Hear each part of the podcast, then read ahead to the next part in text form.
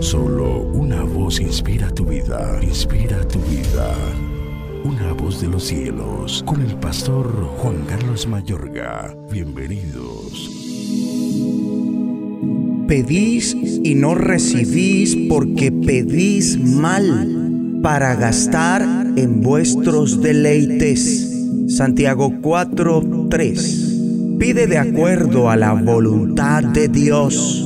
Para poder estar completamente convencido por qué orar, hay que conocer el propósito de Dios para ti y todos los ámbitos que atañen a tu vida. A Dios hemos de pedirle solo lo que está dentro de su propósito para con nosotros. Todas las oraciones incorrectas que se hacen actualmente es porque se está pidiendo las cosas incorrectas. Elevar peticiones contrarias al propósito de Dios contigo es decepcionante. Miremos a nuestro Señor. Él continuamente pidió que se hiciera la voluntad de Dios y después obró para que se llevara a cabo.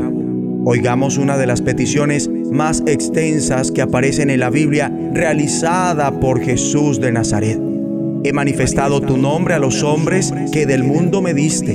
Tuyos eran y me los diste y han guardado tu palabra. Yo ruego por ellos. No ruego por el mundo sino por los que me diste, porque tuyos son. Y todo lo mío es tuyo y lo tuyo mío, y he sido glorificado en ellos. Y ya no estoy en el mundo, mas estos están en el mundo, y yo voy a ti. Padre Santo, a los que me has dado, guárdalos en tu nombre, para que sean uno, así como nosotros. Cuando estaba con ellos en el mundo, yo los guardaba en tu nombre. A los que me diste, yo los guardé, y ninguno de ellos se perdió, sino el hijo de perdición, para que la escritura se cumpliese. Notan que Jesús sabía para él los propósitos de parte del Padre Santo y él deseaba realizar los dos anhelos. Uno, efectuar la voluntad de Dios y dos, proceder conforme a ella.